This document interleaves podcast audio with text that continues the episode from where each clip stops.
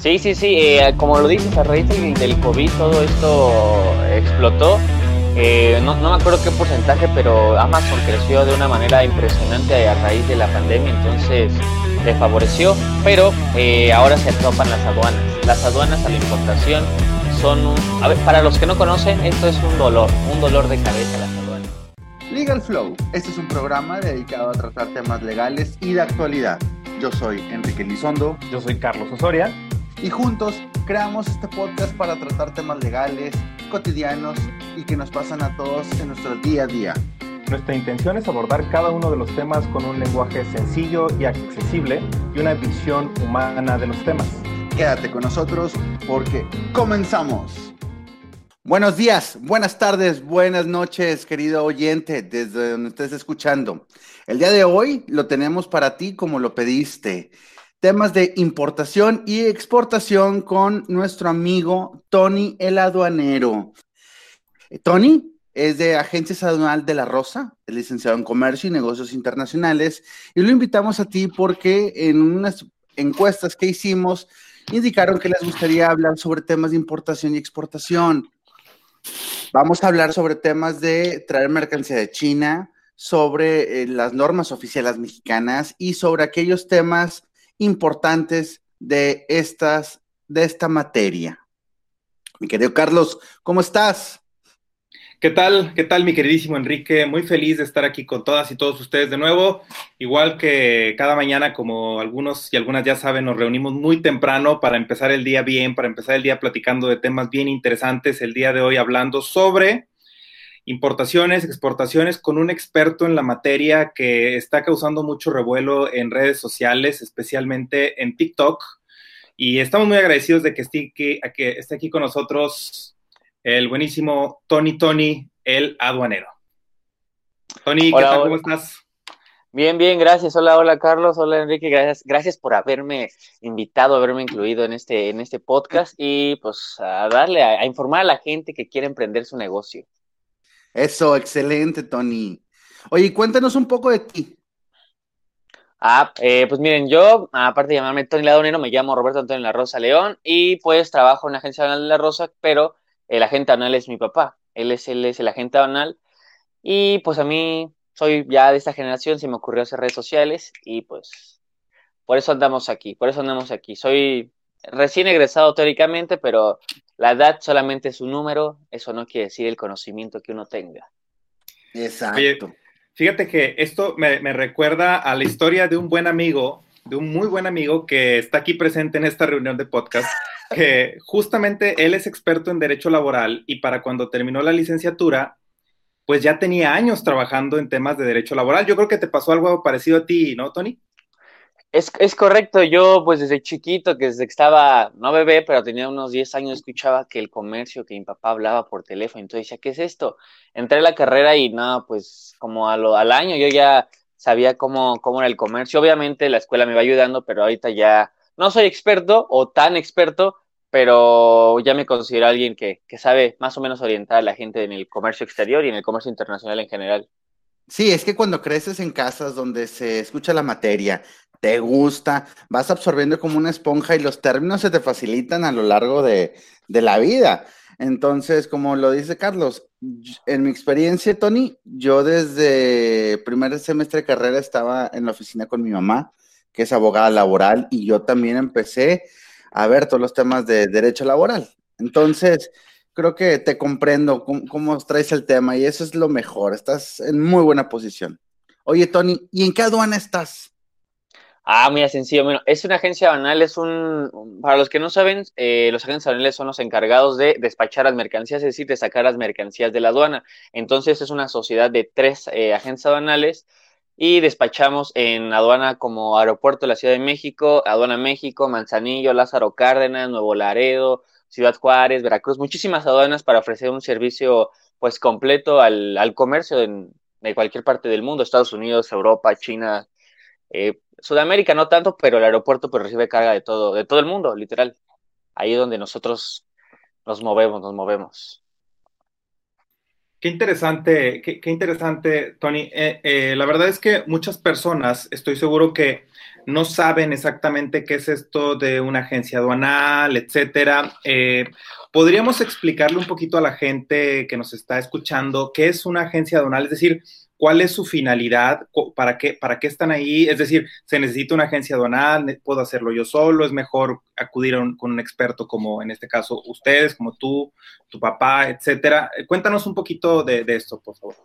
Sí, sí, claro, claro. Eh, miren, para importar mercancías de donde ustedes quieran, de China, de Estados Unidos, se requiere un agente aduanal. Esta es la persona que el SAT autoriza para que pues despache sus mercancías. Entonces, eh, por más que ustedes quieran importar, no se va a poder, tienen que requerir a fuerza un agente aduanal, siempre y cuando sus mercancías no excedan a mil dólares. Si sus mercancías valen menos de mil dólares, su paquetería solito les va a importar su mercancía. Si ya quieren eh, incrementar el volumen y el valor, requiere un agente aduanal. Hay mucha gente que usa otro tipo de, eh, de empresas llamadas forwarders y más cosas, pero eh, yo en lo personal recomiendo una agencia aduanal porque pues ellos son los especialistas en importar mercancías. Ellos, nosotros nos especializamos en leyes para poder importar la mercancía y obviamente sabemos de algunas eh, ventajas que nos da la ley para poder hacer mucho más fácil la importación a los, a los importadores. Ahora, yo creo que esta tendencia de importar mercancías de fuera se ha dado mucho a través de, del COVID, porque estamos encerrados, entonces la forma de comprar, la gente gasta dinero. Entonces, como dice mi esposa y mi cuñada, oye, necesito comprar algo, aunque sea que me llegue un paquetito ahí de Amazon para sentirme tranquila, porque ya no pueden ir a las tiendas. Entonces, me he dado cuenta que mucha gente trajo cosas de Shane, de Alibaba, de de todas estas plataformas chinas, este, y empezó a generar un, comercio interno en nuestro país. Entonces, ellos lo traen y lo venden aquí en, Monterrey, en México, en redes sociales. Pero, ¿con qué nos topamos, Tony? Entonces, si traen más de mil dólares, es correcto. a retener la mercancía. Sí, sí, sí. Eh, como lo dices, a raíz del, del COVID todo esto explotó eh, no, no, me acuerdo qué porcentaje, pero Amazon creció de una manera impresionante a raíz de la pandemia, entonces le favoreció, pero eh, ahora se topan las aduanas. Las aduanas a la importación son un... para los que no conocen, esto es un dolor, un dolor de cabeza las aduanas. Eh, la diferencia de comprar una mercancía ya nacional es que nada más te generan tu guía y te la mandan a tu domicilio y ya llega tu mercancía a tu casa. La diferencia de importar mercancías de China a Estados Unidos es que ahí ya se encuentran unas regulaciones. Yo les llamo las ranas porque son regulaciones y restricciones no arancelarias, o sea, que no se pagan, que no tiene nada que ver con impuestos. Entonces, por ejemplo, la gente que compra de Shane, que compra ropa y que me he enterado que la revende aquí, pues está chido, la neta, buen business, pero eh, la ropa arriba de 10 prendas ya que ya se considera que se va a vender, que se va a hacer business, comercializar. Entonces, eh, pues requiere algo que se llama padrón sectorial. El padrón sectorial es una autorización que da el sector textil a los, a los importadores. Más aparte, como la ropa es china, casi siempre viene muy económica, tiene que traer un precio estimado. O sea, si a ti tu proveedor te la da muy barata y de aquí Secretaría de Economía te dice que cuesta dos pesos, si la traes por abajo tienes que pagar la diferencia. Entonces, eso es lo que lo vuelve tan complicado importar. Yo les recomiendo que no importen ropa si apenas están empezando a importar. Sinceramente, ropa no.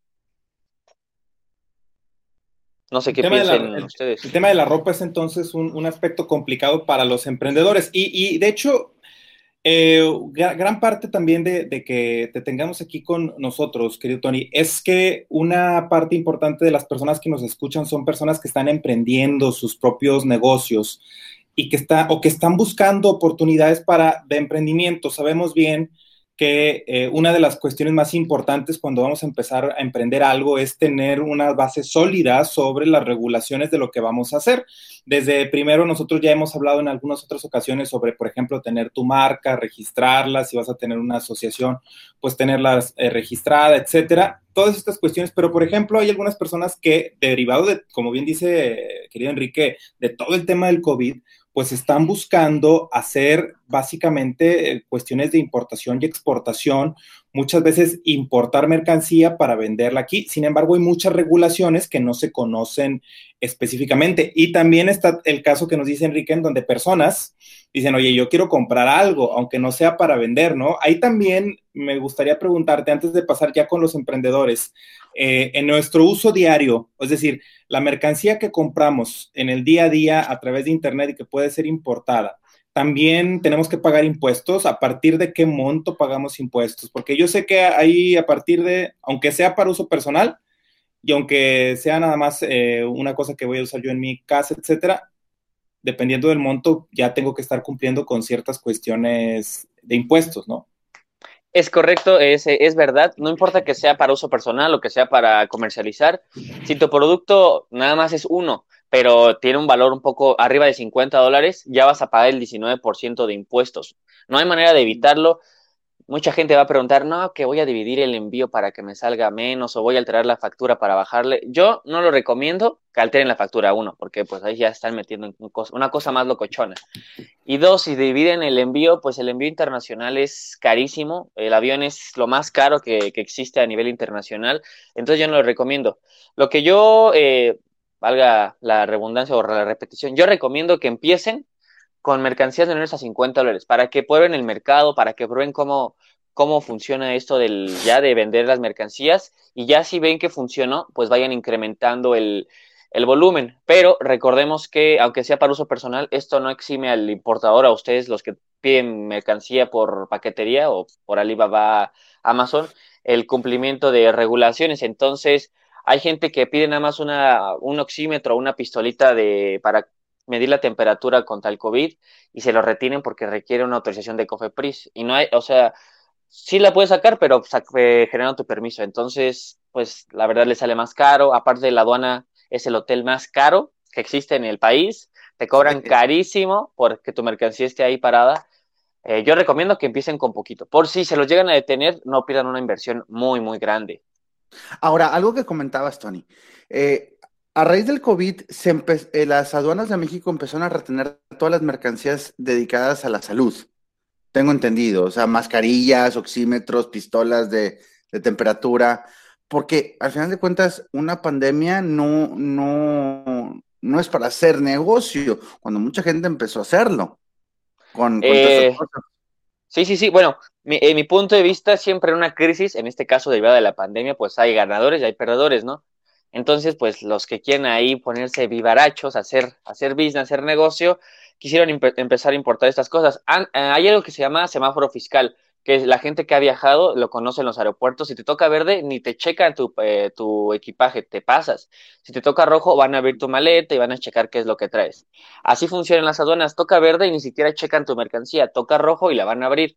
A raíz de la pandemia, eh, casi todos los productos médicos, todos, aduana dijo, aquí hay que ponernos vivos porque la gente va a empezar a importar, entonces casi todo aparato médico que se quiera importar o para tapabocas va a ser revisado. Si no traes tus permisos, lo van a retener. O sea, aparte, en mi perspectiva, pues los chinos son muy inteligentes. Cuando apenas sonaba, nosotros nos acordamos, sonaba en, en China que venía la pandemia, pues, pues ya los chinos ya estaban importando tapabocas, ya estaban importando de todo. Entonces, en mi, eh, yo creo que ya el mercado se saturó. O sea, ya no es negocio ahorita importar eh, ese tipo de, de, mercancías.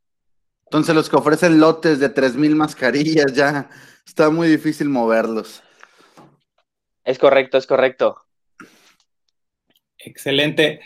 Eh, aquí, entonces, una, una, cuestión bastante importante que, que, nos gustaría también comentar contigo, eh, querido Tony, eh, es que dentro de, las propias regulaciones y derivado también de lo que, de lo que hemos visto en tus, en tus videos en, redes sociales, por ejemplo en TikTok, nos hablas de, algunas veces de normas oficiales mexicanas que se tienen que cumplir. ¿Cuál es, eh, ¿Cuál es esta dinámica? Yo sé que son varias, son diversas. Hay, hay, de hecho, en México hay muchas normas mexicanas, normas oficiales mexicanas, etcétera. Sin embargo, hay algunas específicas para, procesos de importación. Es importante, ¿consideras tú que los emprendedores eh, conozcan o las emprendedoras conozcan estas normas oficiales mexicanas o que busquen cuáles van a ser las que se relacionan con su producto?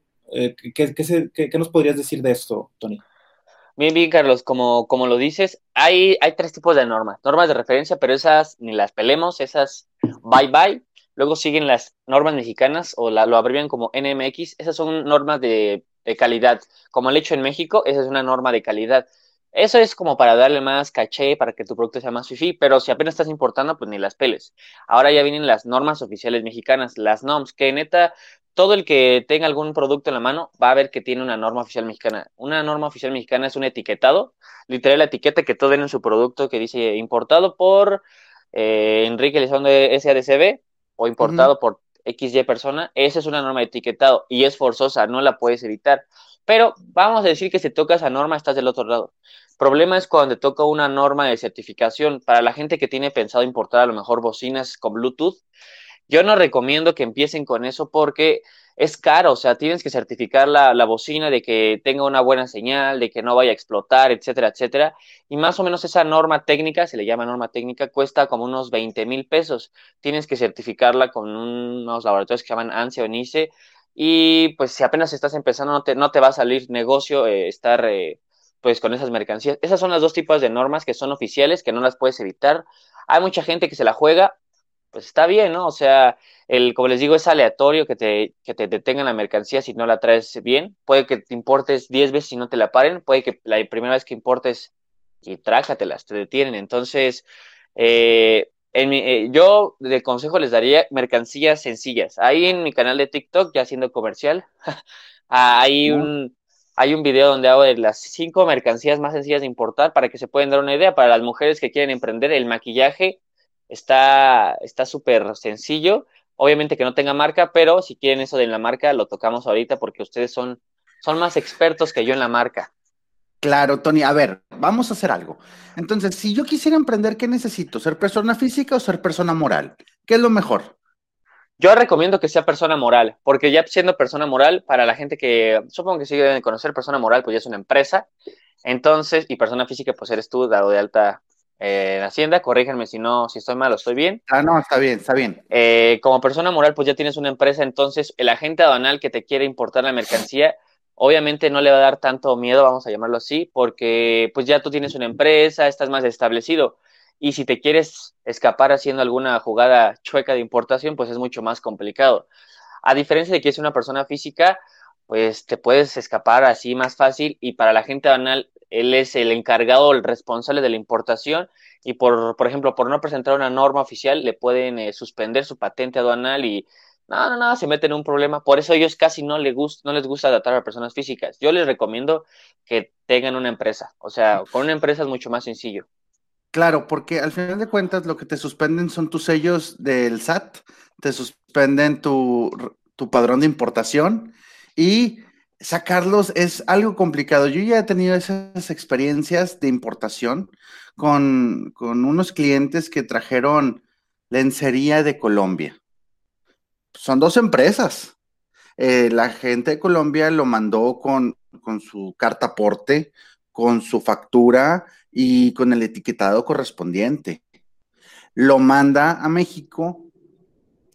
Oh, sorpresa, se queda en la aduana este, al llegar a, la mensajería aquí en, México, pues tienen que pagar una diferencia arancelaria.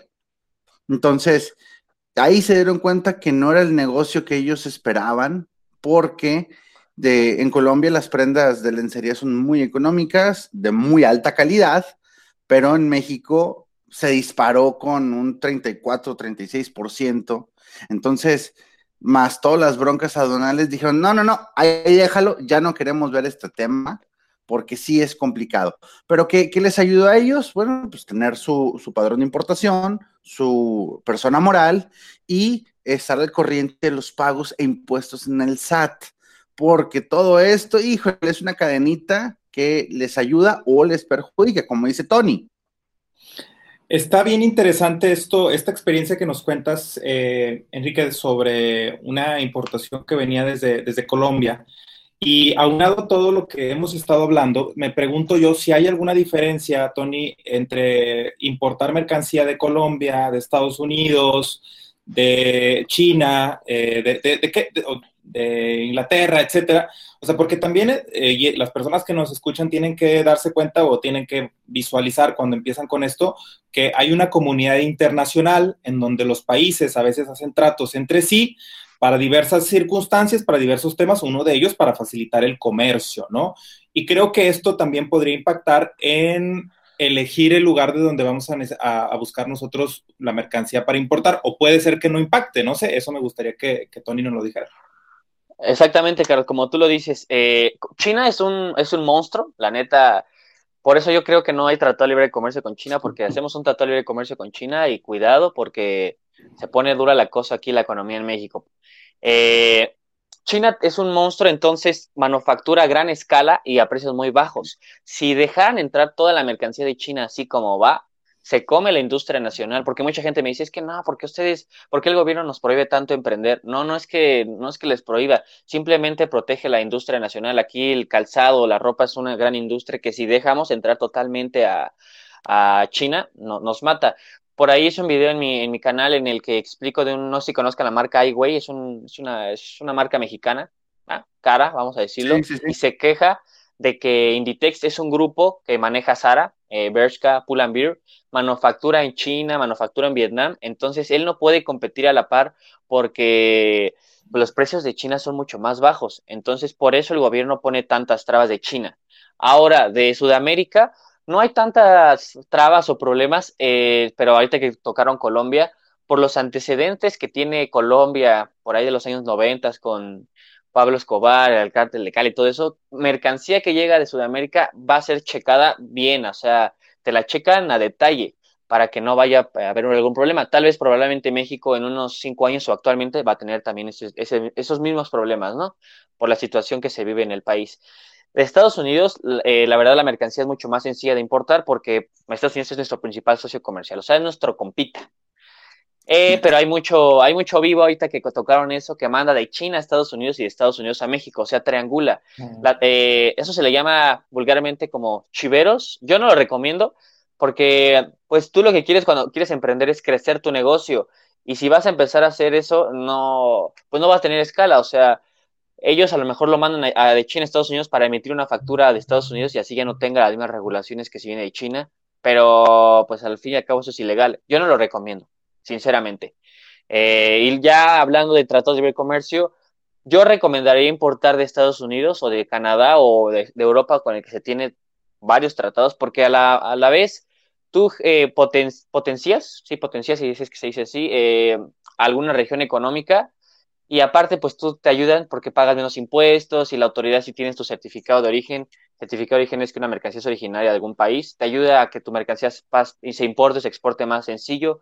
Yo recomiendo de, esas de esos lugares. Obviamente China te ofrece un, un precio que no, no, no, le compite a nadie, pero también hay que checar calidad, eh, calidad-precio. Obviamente en China se, se hace producto de calidad porque de ahí vienen carros, vienen celulares y todo, pero hay que saber buscar. Ese es mi punto de vista.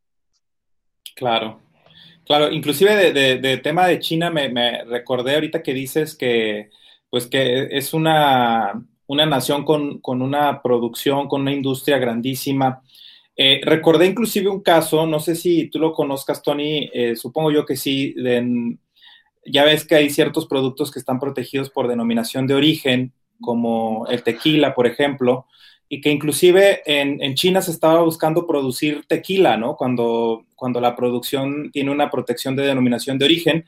Y bueno, este tipo de situaciones son también las que se buscan cuidar, ¿no? Las que se buscan cuidar con todas estas regulaciones nacionales e internacionales a la propia producción nacional, a productos específicos generados en ciertas zonas geográficas, etcétera. Es correcto. Eh, el tequila, el mezcal, el bacanora son productos que tienen denominación de origen. ¿Qué es denominación de origen? Que solamente se producen en, un país y por eso se llama tequila. El tequila se produce en la región de tequila. Por ejemplo, el champán se produce en, una región de Francia específica. Entonces, las demás eh, bebidas que se generen, por ejemplo, el champán se llama vino espumoso, no se llama champán. Si se produce en otra región, el tequila se llamaría destilado de, agave, pero no se llama tequila. Entonces, la neta, es que le digo que los chinos están, están perros. Ellos te piratean hasta lo que no Hasta lo que todavía no existe te pueden piratear. Yo por eso recomiendo que registren su marca aquí en México en el INPI, pero también eh, INPI es el Instituto Mexicano de la Propiedad Industrial y en el OMPI. En el OMPI es, la, es el organismo que, que protege las marcas a nivel internacional. Entonces, es caro, es caro registrar tu marca, pero una, te da certeza de que nadie te la va a piratear. Y dos, eh, pues crear una marca personal te da mucho más prestigio que estar lucrando con una marca pirata, porque mm, es pirata. Claro. Tony, y como referencia a tus comentarios de hace un momento de, de, tus conocidos que te preguntan, oye, ¿por qué México nos, nos está prohibiendo emprender con las importaciones? Y el objetivo de México no es esas prohibiciones, no. El objetivo de México es que el producto nacional se vea favorecido antes de los productos internacionales, porque si bien es cierto, eh, importar mercancía de fuera eh, es, es barato, pero el producto nacional tiene mucha calidad. Por ejemplo, zapatos. León, Guanajuato es la meca del zapato y exporta a niveles internacionales. Ahorita nada más hemos hablado de importaciones, falta hablar de las exportaciones. Pero si tú quieres traer calzado, y creo que lo vi en uno de tus videos, se complica más en las aduanas porque México favorece a las eh, marcas nacionales y al producto nacional de peletería, de la industria textil, del calzado que hay, con el fin de favorecer a todas estas regiones. Y así como, como León es eh, para el calzado, tenemos otras regiones de México específicas para otro tipo de productos. Es por ello que México protege al producto nacional y empieza a poner aranceles. Eso si traes de, de otros países hacia México o si tú quieres importar un producto nacional hacia otra región del mundo, ellos también te van a poner tus aranceles, salvo que tengan un tratado de libre comercio, que eso se ha ido disminuyendo y o se ha ido modificando con el, lo que antes conocíamos como tratado de libre comercio, ahora es el TEMEC, Estados Unidos, México, Canadá. Es correcto. Es ah, perdón, perdón, perdón. Sí, sí, sí, adelante. Ah, le decía, es correcto. Eh, no, no, tengo el dato preciso exactamente, pero después de los hidrocarburos y obviamente toda la materia prima que son frutas, verduras que se exportan a Estados Unidos, el calzado forma gran, gran ingreso para, para el país. Y mucha gente, obviamente, ni, ni, siquiera debe tener un zapato mexicano, pero el zapato mexicano a nivel internacional está muy bien posicionado. Entonces, imagínense que entra un zapato chino, no estoy diciendo que sea malo, pero obviamente tiene mucho mejor eh, calidad, o los estándares de calidad son menos, y pues acaba con la industria, con la industria nacional. Por eso es que, ponen tantas trabas. Y no es que pongan tantas trabas, porque también me comentaban eso, es que no nos dejan emprender. Eh, para que ustedes sepan, México es de los principales o el país número uno con tratados internacionales. O sea, de que te permite hacer negocio, te permite hacer negocio, pero obviamente protegiendo la, ahí, eh, la industria nacional, trata libre de comercio con Estados Unidos, bueno, con, la, con Norteamérica, con Europa, con Sudamérica, con Japón, con no, no, no. Muchísimos tratados, hay muchísimos tratados. Entonces, solamente hay que buscar, hay que buscar bien qué mercancía. Yo lo que recomiendo es que la, la etapa en la que uno pensaba que traía mercancía manufacturada y la vendía, mm, ya está muy complicado porque hay gente que les lleva mucha ventaja a los emprendedores, muchísima ventaja. Hay gente que se trae contenedores de fundas, ya, ya eso ya se acabó. Lo que yo recomiendo es que se traigan a lo mejor una mercancía y aquí ustedes la empiecen a transformar. Que por ejemplo, si quieren traer, por ejemplo, pulseras, no se compren la pulsera manufacturada, se traigan la tira de pulsera o la serie y aquí ustedes hagan la pulsera y le ganan mucho más dinero y así pueden empezar a, hacer cosas. Ya en un futuro, si ustedes crecen, si ustedes importan una mercancía de China y la transforman con otra mercancía, le agregan otra mercancía de Estados Unidos, se puede considerar originaria de México y les echa un parote. Entonces, eh, importen insumos y ya exporten mercancías. Eso es mi, o aquí venden su mercancía, pero ya transformada. Eso es lo que yo les, les recomiendo. Está excelente, está excelente tu recomendación, Tony. Y ahora, sobre el tema de marcas, patentes y ese tipo de, de cuestiones. En unos capítulos hablábamos que el emprendedor, para cuando llega a triunfar, ha pasado por muchas dificultades y recomendamos el registro de, la razón social y el registro de la marca con el fin de identificación de su producto y que pueda ser comercializado sin ningún problema en México.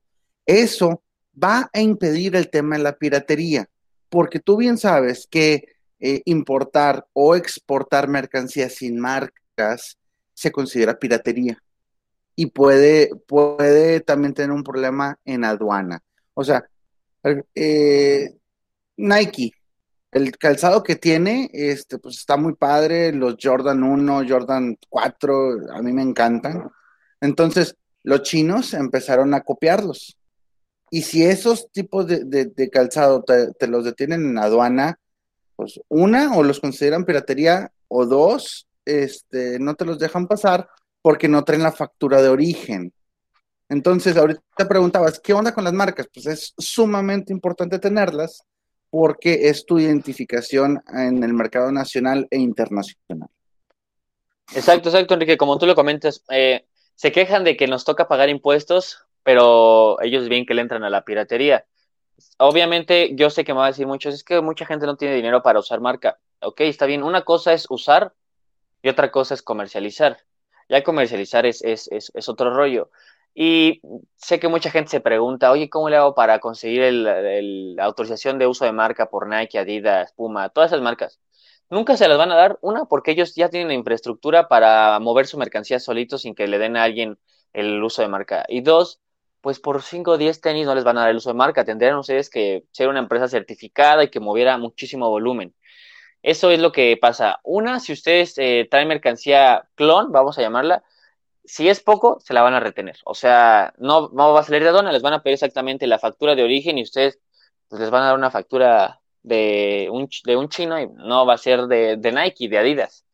Y dos, si ustedes ya crecen en, un, vamos a decir que les logran mover esa mercancía pequeña y luego ya crecen a más con mercancía, corríjanme ustedes si estoy mal, pero eso es contrabando, ¿no? O sea, eh, mover mercancía pirata es contrabando, ¿no? Sí, ¿es, ¿estoy, ¿estoy, lo correcto? Sí. Así es. Entonces, pues ya ahí ya se pone la cosa todavía más difícil, ya se mete el rollo legal, entonces yo no lo recomiendo. Eh, aparte de que ustedes creen marca, les digo, por ejemplo, yo soy Tony Ladonero, me podría llamar Antonio La Rosa y pues sí, también podría tener éxito, pero el que tú crees tu propia marca, Tony Ladonero, o el, producto que ustedes quieran, les va a hacer eh, crecer mucho más su negocio porque los van a identificar y después ya ustedes pueden diversificarse en lo que ustedes, lo que ustedes quieran, ¿no? Eh, si no solo pueden ser una marca de tenis, pueden ser una marca de ropa, etcétera, etcétera.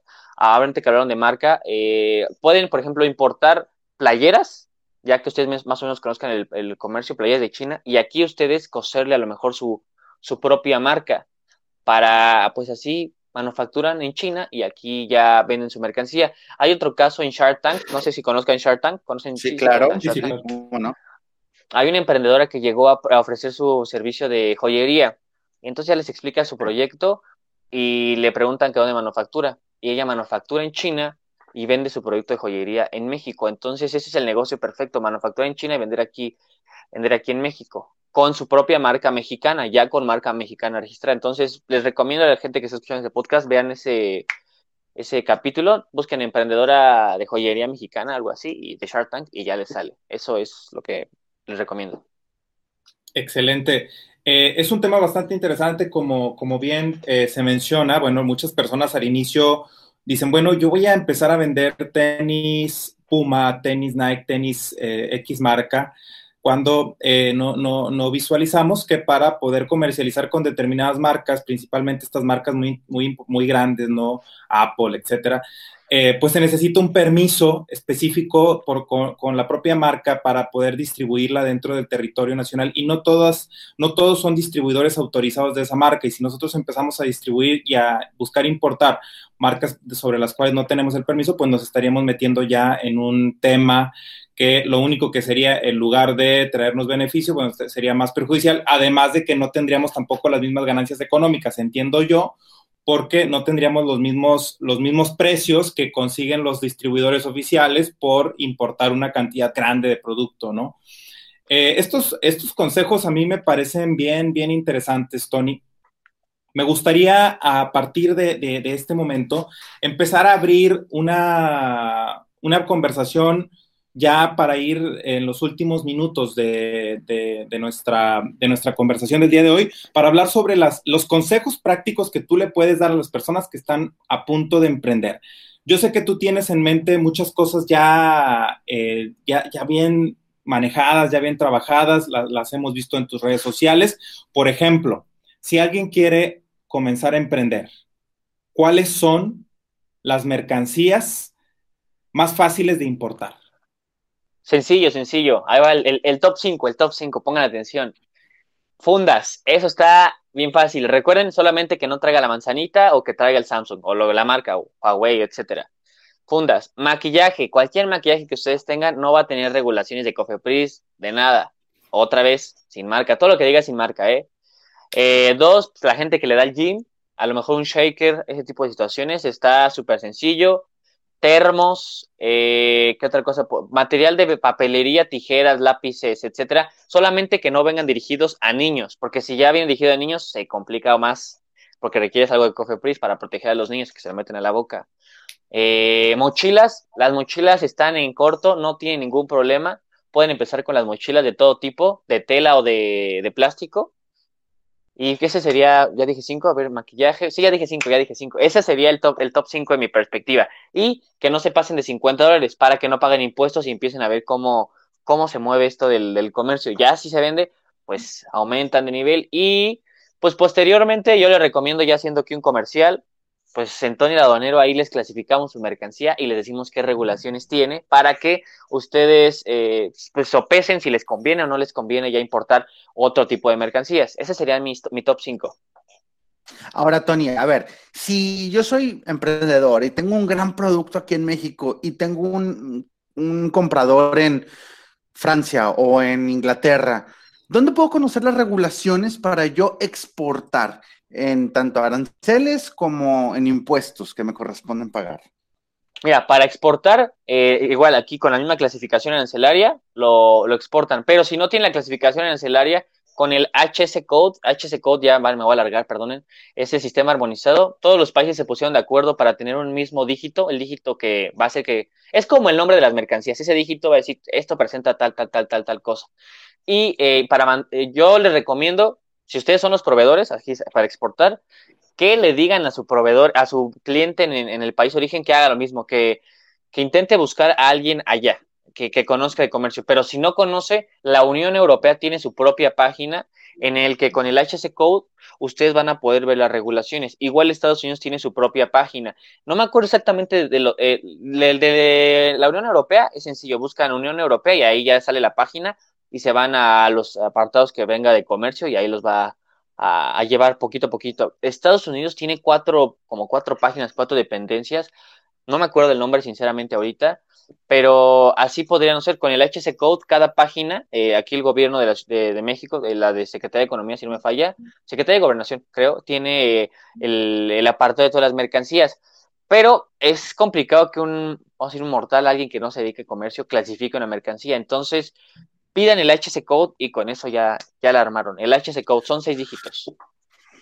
Por eso es tan importante tener a un aduanero en tu grupo de, de, o en tu familia de empresas, ¿eh? Para que te ayude a importar o exportar. Y ahí yo imagino que vas a ver un montón de temas y se abre el árbol de posibilidades de, de todas las mercancías. Oye, Carlos, yo creo que vimos un excelente capítulo hoy. No sé tú qué opines. Yo estoy bien encantado con lo que dijo Tony, ¿eh? Sí, claro. De, hecho, muy le decía, le decía yo a Tony afuera de, aire antes de, empezar a, grabar que es muy pedagógico lo que, lo que nos comparte, muy dinámico, creo que nos queda muy claro. Las personas que no saben nada absolutamente de importación, de exportación, que no estudiaron relaciones internacionales, comercio exterior o derecho, pueden entender muy claramente todos los conceptos que, Tony nos explica y creo que ese es un, valor eh, que tenemos que definitivamente señalar.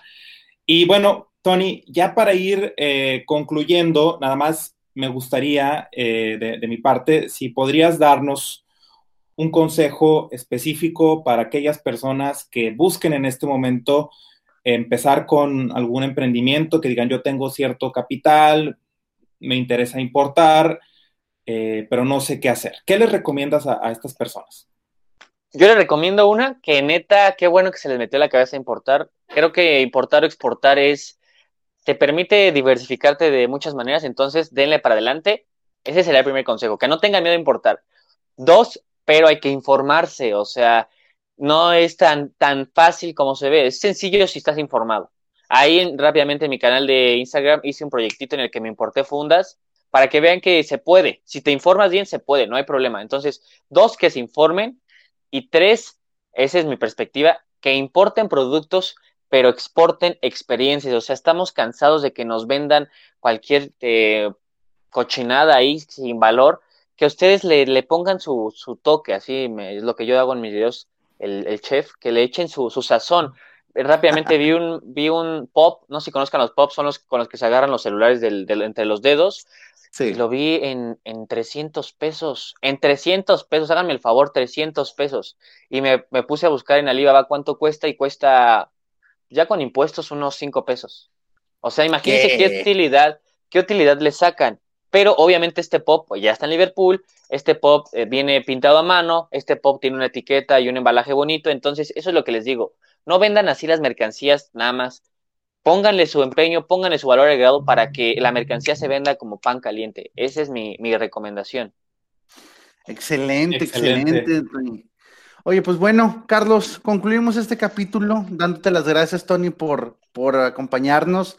Sé que fue una mañana eh, algo, algo temprano para este tema, pero pues te agradecemos bastante. Tony, ¿nos compartes tus redes sociales? ¿Dónde te podemos encontrar? ¿Dónde te podemos buscar? Dinos, por favor. Eh, antes que nada, muchísimas gracias, Enrique y Carlos. Muchísimas gracias por haberme invitado. Eh, la verdad, eh, me da mucho, mucho gusto que pues haya temas, haya gente experta de cada, de cada tema, abogados, contadores, comercio, de todo tipo, y, cada, y que la gente aprenda. O sea, el chiste es que aprenda es, eso es antes que nada. Muchísimas gracias.